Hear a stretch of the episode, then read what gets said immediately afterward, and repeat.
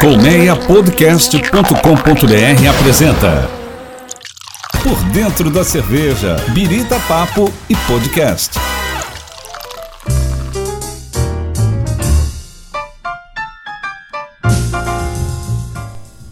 Olá, seja bem-vindo e bem-vinda a mais um episódio do Por Dentro da Cerveja. Eu sou a Carolina Barbosa e trago para você, a cada semana, informações frescas sobre o universo da cerveja.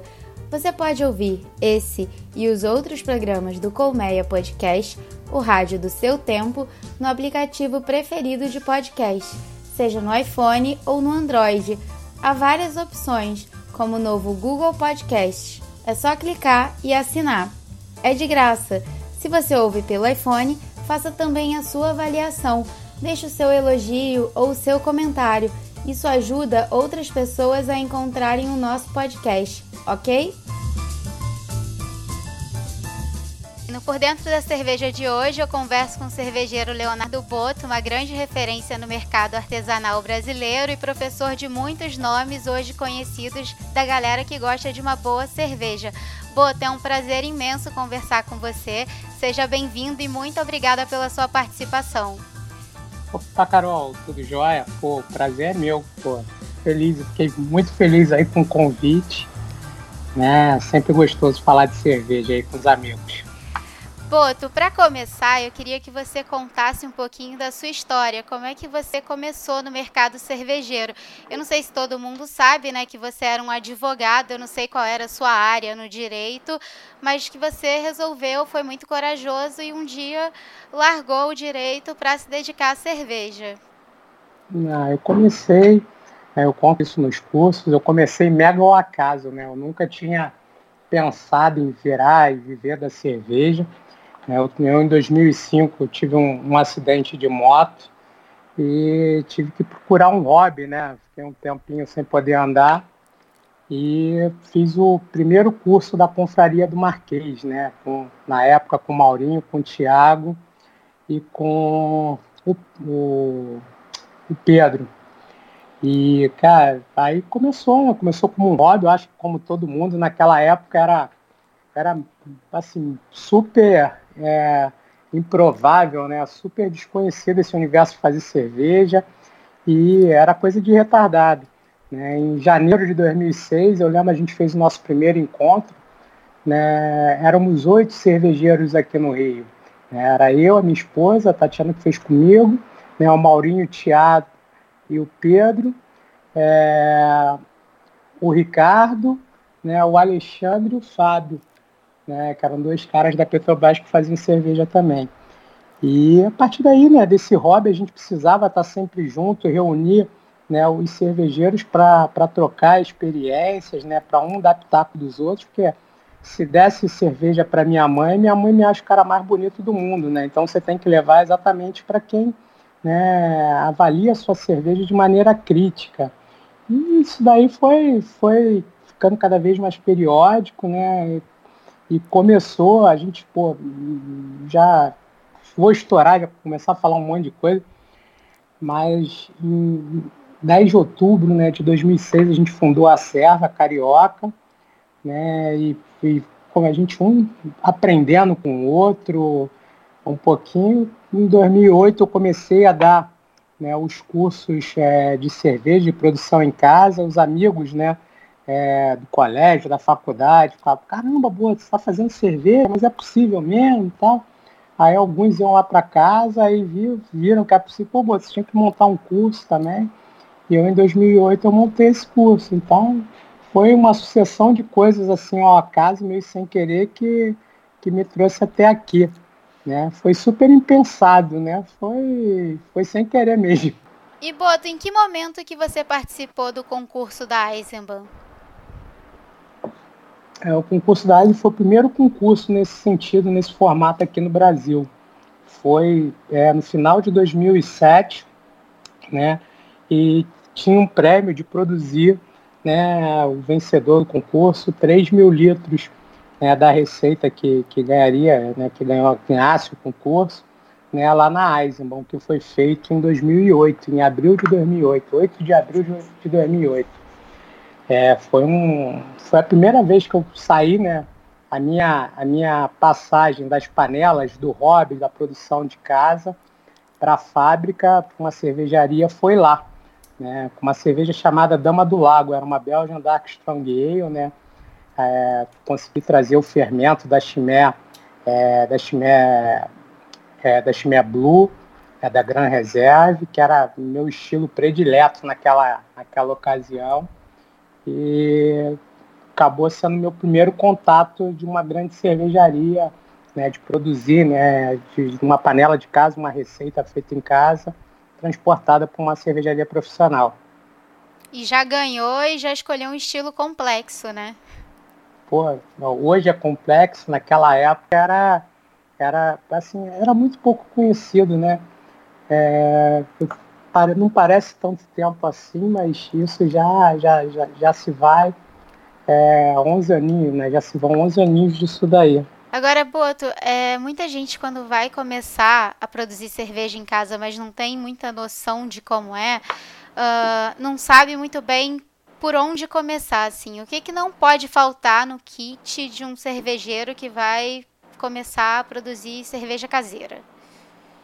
Ah, acho que a, grande diferença do cervejeiro caseiro é a paixão, né? Da gente estar tá produzindo a cerveja para a gente mesmo, para quem a gente gosta. Eu acho que isso não pode faltar, porque existem equipamentos diferentes, né? Mais elétricos, mais elétricos, mais automatizados. Existem outros é, mais rudimentares e eu já tomei cerveja boa de um quanto de outro, né? Eu acho que não pode faltar, é meio romântico, mas é o carinho mesmo se fazer cerveja. Né, que acaba tendo, né? Eu costumo falar também para os alunos que fazer cerveja não é difícil, né? Mas é um processo extremamente trabalhoso, né? No primeiro dia, quando a gente faz só de parte quente, a gente leva de 7 a 8 horas de produção. E nisso a gente tem mais uma semana, em média, aí, de fermentação, mais duas de maturação, para a gente beber a nossa cerveja assim em chope, né, 22, 23 dias depois, em garrafa, a gente teria uma segunda fermentação na garrafa para estar bebendo 35 dias depois. Né? Então, é, hoje, né, fazer cerveja artesanal, né, já, a cerveja artesanal já conquistou aí o mercado, a gente brinca que está na moda, mas naquele tempo, quando a gente começou lá, tipo, alguns falavam assim, caramba, isso dá um trabalho muito grande, pô, prefiro comprar pronto, vou demorar 30 dias, 30 e poucos dias para beber, coisa de maluco, boto, larga disso tal. E eu acho que o, que o grande determinante é exatamente isso, a gente vencer isso daí e com, com amor, com carinho, com dedicação, para você ter a cerveja com a sua cara, né? da forma como você gosta, né? feita por você para algum momento né? especial. É, eu acho que é, é, é, essa, é isso que não pode, porque não existe assim, ah, esse, eu tenho que ter esse equipamento para fazer cerveja boa. Existem várias técnicas, vários tipos de equipamentos diferentes. Assim, cada um se adapta melhor é, a um. Né? Eu, por exemplo, eu tenho né, um equipamento elétrico, né, mas eu prefiro utilizar eu, os equipamentos que eu uso são hoje em dia. Né, eu faço pelo menos duas vezes por mês ainda cerveja em casa, ainda faço protótipo e tudo mais eu utilizo o meu equipamento é exatamente o mesmo que eu, com o qual comecei é, em 2005, né? A minha panela que eu comecei, hoje eu tenho aqui na Botabia, eu tenho um museuzinho, mas a, a, panela que eu comecei eu usei até abril desse ano. Né? Abril desse ano eu, eu comprei é, uma outra panela, não porque a, a anterior estivesse velha, mas é que eu, como eu montei um museuzinho aqui no espaço, eu quis deixar ela exposta e, e, dava mais trabalho de tirar. Então acabei comprando outra, mas não é o equipamento que define, eu acho. Claro, claro. Quer dizer, é um exercício de paciência, né? Que é, é trabalhoso, como você falou. É trabalhoso, não. Isso daí, quem falar que fazer para cerveja não dá trabalho é, pô, é mentiroso. Agora, é, em, Quais são as maiores dificuldades do processo de produção, ou, em outras palavras, os erros mais comuns que os iniciantes cometem, além de proba prova provavelmente é, as primeiras cervejas não ficarem boas, que é o que todo mundo diz, né? Eu acho que a, a, maior dificuldade hoje é, deixou de ser com a serra. Antigamente, só para tração paralela, rapidamente, é, a gente tinha dificuldade, né? Como eu disse, acesso à cultura, acesso à informação, hoje isso já está melhor.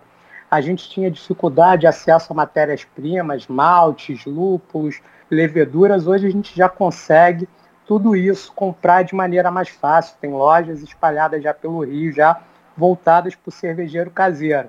Né? É, quando a gente tem monta, muitas, né? Já tem várias. Eu acho que hoje né, a maior dificuldade mesmo é, é o que não está nos kits, não, chamo nem de dificuldade, é você ter o espaço para. É, o pessoal argumenta muito, ah, não tem muito espaço. Porque fa fazer um mosto né, é, é, trabalhoso e tal, mas o grande determinante para a qualidade da cerveja é um bom controle de fermentação. Se é leveduras de boa qualidade, você controlar a temperatura, né? meio grau de temperatura né, gera uma interferência, mudança de, de perfis sensoriais na cerveja muito grande. Mas nada demais, você precisa ter uma geladeira dedicada para fazer cerveja, as suas produções, né, com termostatozinho digital. O que eu ouço assim dos alunos, né, todo mês eu dou um curso, é, pô, Boto, mas precisa mesmo a geladeira?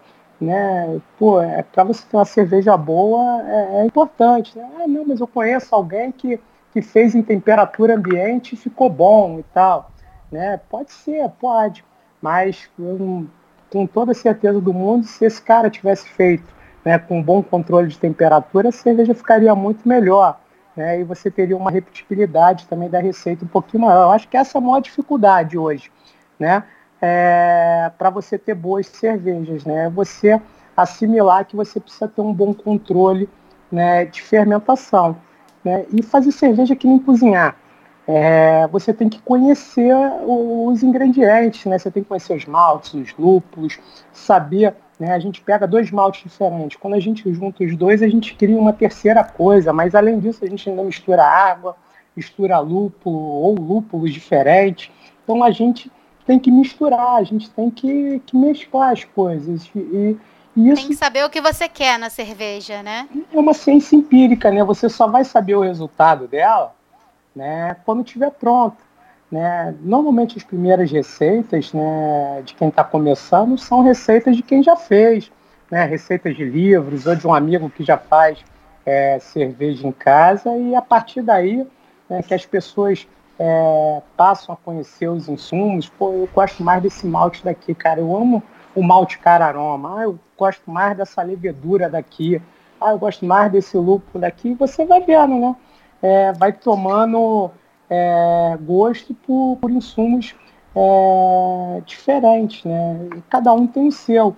É que nem cara, é, o processo. É, eu acredito que a maioria dos seus ouvintes vai já faz cerveja ou a galera que já conheça alguém, tudo. Então não vou estar falando nada demais, mas a gente tem que se ambientar, né, ao que a gente está fazendo. A gente tem que conhecer e à medida que a gente vai fazendo essas brincadeiras, a gente vai né, é, gostando mais de uma, gostando menos de outra e vai pô, combinando esses ingredientes mais de acordo com o nosso paladar, com o nosso gosto. Eu acho que é, isso só vem com o tempo, isso não vai vir com a primeira. A primeira a gente vai fazer uma receita baseada no gosto de outra pessoa, não tem muito jeito. Agora, Boto, quem do mercado cervejeiro, hoje já conhecido, passou pelas, pelas suas turmas? Porque eu sei que você já formou mais de 3 mil alunos, né?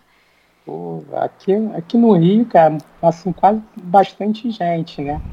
É, vamos lá, né? Vou começar de fora. É, o Alessandro da Way veio para minha primeira turma, né? Montou a Way lá em Curitiba, né?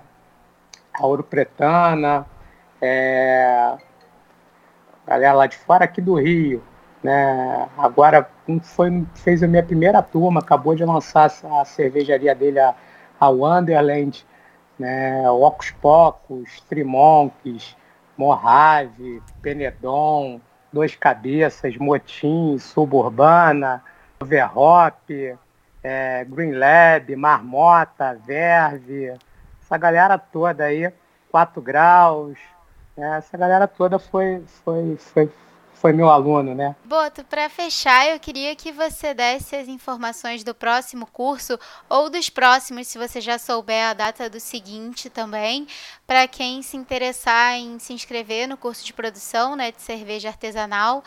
É...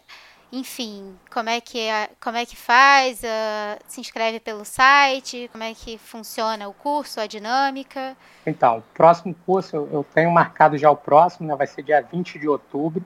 O curso fica aqui na Botobia, na Praça da Bandeira. Né, vai é sempre num sábado, vai das 9 da manhã às 21 horas. Né, são 12 horas de curso.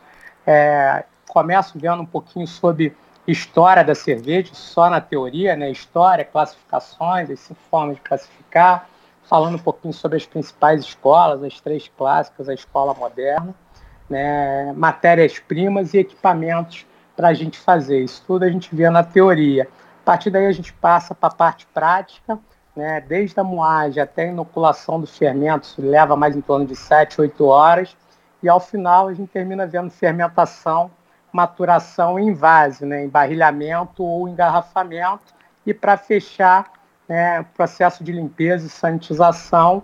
E eu passo algumas receitas. Eu, eu sempre os alunos, é, como falei para você também, tipo, no começo você não vai, né, a não ser que você psicográfico, ah, vou sair aqui do curso, do boto, vou chegar em casa, pô, sonhei fazer aqui uma receita com um quilo e meio de malte munique, meio quilo de malte Viena, é, 251 gramas de lúpulo Hallertau, isso não acontece. Primeiro, você parte né, de alguma receita já testada e a dica que eu sempre dou é para que comecem pelas ales, né, pela de alta fermentação, por conta da, de, de uma intensidade e diversidade maior de aromas de fermentação formada. Né, pequenos defeitos que tenha naquela cerveja acabam ficando mascarados, encobertos né, por essa complexidade maior de aromas da cerveja. Então, se houver o defeito e você não conseguir ver esse defeito, é como se ele não existisse. Então, o curso é, é essa brincadeira, né, essas 12 horas de curso, e eu costumo marcar o curso seguinte, é sempre depois do, do, do curso que eu dou. Então, provavelmente depois dessa da semana aí do dia 20 aí de outubro, na semana seguinte, eu já marco de novembro. Eu dou sempre uma vez por mês, né, aqui na sede da Botobia, aqui na padaria Cervejaria Escola da Botobia. E depois volta para beber a receita? E depois volta para beber. É, a ideia é essa. Boto, e o site para se inscrever é? é? Ah, é verdade, você tinha perguntado, eu, eu furei. É www.botobia.com.br é, barra cursos, né? O Botobia é boto com dois T's, B-O-T-T-O, é, B-I-E-R, Bier alemão. Ou então, se ficar mais fácil, pode fazer as inscrições também pelo e-mail contato arroba botobier.com.br. De uma forma ou de outra dá para dá se escrever. Maravilha. Boto, muito obrigada pela sua participação, muito sucesso aí e espero que você volte muitas vezes para contar as novidades da cervejaria e dos cursos, viu? Beleza, valeu, Carol. Pô, mais uma vez, prazerzaço. É, espero você aí no próximo curso né? Já fiz o convite e nas próximas braçagens abertas aí. Tá ótimo, então. Obrigada, Voto. Foi um prazer. Foi um prazer também, Carol. Beijo. Eu vou ficando por aqui e reforço que na próxima semana a gente volta com algum outro tema do mercado cervejeiro. Antes de me despedir, eu lembro que você pode ouvir com o seu aplicativo de podcast preferido os demais episódios do Por Dentro da Cerveja e os outros conteúdos do colmeiapodcast.com.br, o rádio do seu tempo. O cardápio é bem variado. Por exemplo, o Colmeia produz também um interessante podcast Cada Palavra Uma História Toda terça-feira, o professor Dionísio da Silva e a jornalista Poliana Bretas batem um delicioso papo sobre as curiosidades da nossa língua portuguesa. Siga também o Por Dentro da Cerveja no Facebook no Twitter e deixe o seu comentário. Sua opinião é muito importante para a gente. Lembrando que em colmeiapodcast.com.br você encontra todos os nossos conteúdos, de dicas para economizar em viagens a novidade sobre o mundo dos automóveis. Um grande beijo, um brinde e até o nosso próximo encontro.